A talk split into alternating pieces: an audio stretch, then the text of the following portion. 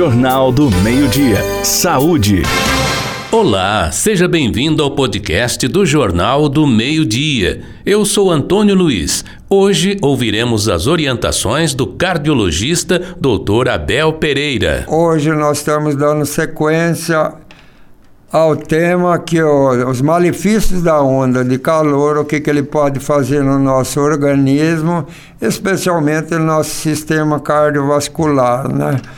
Nós já falamos então que durante o calor extremo aumenta o fluxo sanguíneo na pele, que é para resfriar o corpo, e isso aí tudo leva a desidratação e uma hemoconcentração, um aumento da coagulação e distúrbios hidroeletrolíticos. Falamos também que os distúrbios eletrolíticos podem dar arritmia, porque você perde sódio, perde potássio, perde magnésio, que estão na origem daqueles potenciais elétricos que fazem a fibra cardíaca contrair e pode degenerar numa arritmia. Então, além disso, nós falamos também que a desidratação pode ativar o sistema nervoso simpático, levar ao aumento de frequência cardíaca e das demandas metabólicas cardíacas, né? Então, nós damos sequência, nós vamos fa falar para vocês que se a pessoa já tem uma doença cardiovascular pré-existente, pode desincompatibilizar a, a, a, a, oferta de oxigênio e a demanda de oxigênio, desencadeando eventos isquêmicos e até ruptura de placa que está no coração, às vezes quietinha, mas com essa onda de calor ela pode romper e pode dar infarto do miocárdio e derrame. Mecanismos semelhantes são responsáveis pelo impacto do calor nas exacerbações da insuficiência cardíaca. O que é insuficiência cardíaca? É o chamado coração fraco, né? O coração não tem perde seu efeito de bomba para fazer o corpo, o sangue circular pelo corpo. Além disso, os danos, os dados sugerem que a vasodilatação da pele e a sudorese responsáveis pela pele ajuste ao calor extremo estão prejudicados em pacientes com insuficiência cardíaca. Isso então, estudos demonstram aumento prejudicado do fluxo sanguíneo da pele induzida pelo calor em pacientes que já têm um coração insuficiente e já têm uma má oxigenação corporal. E o mecanismo preciso por trás desse achado ainda não é bem compreendido, né? E além disso, há um componente chave no tratamento da insuficiência cardíaca é o uso de diuréticos como furosemida, como torzemida ou bumetamida, que são todos diuréticos para promover o efeito natriurético ao inibir o sistema de, trans, de cotransporte do cloreto de sódio no rim, né? Isso pode exacerbar os estados de desidratação e causar desequilíbrios hidroeletrolíticos. No caso de insolação, a desidratação e a atividade simpática redirecionam o fluxo sanguíneo para longe do intestino e essa diminuição no fluxo sanguíneo intestinal leva a uma isquemia intestinal, uma má, uma má oxigenação intestinal, má, é, má circulação no intestino e um aumento da permeabilidade da membrana epitelial intestinal permitindo que substâncias nocivas entrem pela corrente sanguínea e isso desencadeia uma resposta imunitária sistêmica e avassaladora, causando uma síndrome de resposta inflamatória sistêmica.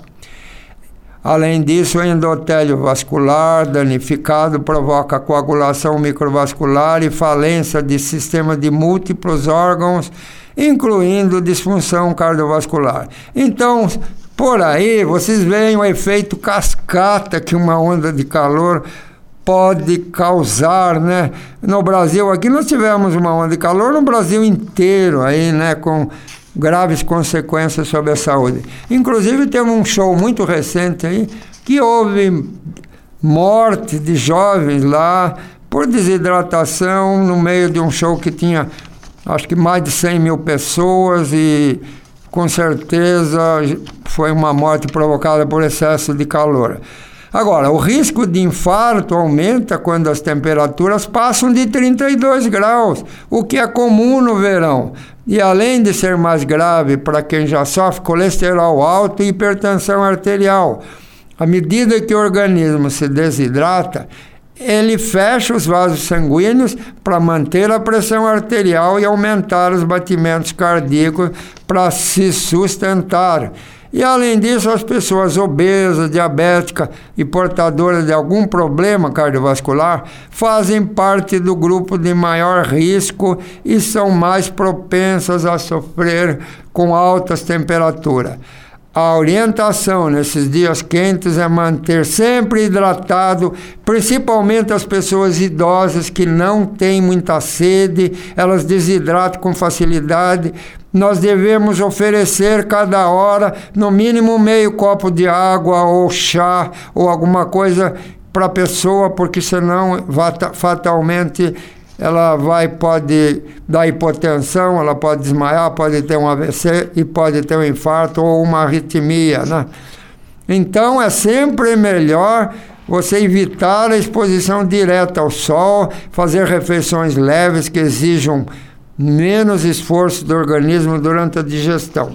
As altas temperaturas causam dores de cabeça, desconforto, desidratação, cansaço e podem aumentar o risco de morte precoce por problemas cardiovasculares. Então, eu vou dizer para vocês alguns sintomas do infarto e do derrame que eu acho que é bastante importante para vocês identificarem, né? Já que nós damos orientação geral do que é as ondas de calor. Então, fique atento. Uma dor no peito pode irradiar para o braço, costas para o queixo. Isso é doença do coração. Sensação estranha na garganta também tontura ou dor de cabeça inesperada e inexplicada, batimento cardíaco acelerado. E o AVC é aquela que dá uma paralisia na metade do corpo, às vezes a pessoa altera a fala, altera a movimentação de um membro, ou ela pode ter uma lipotímia por queda da pressão arterial ela pode cair, ela pode convulsionar, né, como aconteceu também no show. E especialmente os hipertensos podem ter hipotensão arterial, porque ele já está tomando remédio para pressão, está tomando diurético, mesmo os cardíacos lá. Tomam diurético para tratar o coração e depois, ainda com essa onda de calor, eles perdem líquido. E a pressão, então, o que, que faz? Ela vai lá embaixo. Né? Por quê? Porque tem uma vasodilatação arterial por causa das ondas de calor, entende? E então, quer dizer, os primeiros passos para evitar queda de pressão em pacientes que, é, que necessitam de vasador é passar por uma revelação médica. Então, uma consulta é fundamental em ambos os casos, ou dependendo do problema, pessoas mais novas também precisam alterar o tipo de medicação que às vezes elas usam. Então, caros ouvintes, é um assunto muito importante, na, resulta em morte, como nós vimos agora mesmo que a imprensa noticiou a morte da jovem lá de Mato Grosso do Sul, né? E tomem cuidado com o calor, não pratique atividade física depois das 10 horas da manhã, deixe para andar, correr, fazer qualquer coisa até as 10 ou então depois das 5 horas, tá bom? Hidratem-se bem, cuidem-se de si e não se exponham sem necessidade ao calor.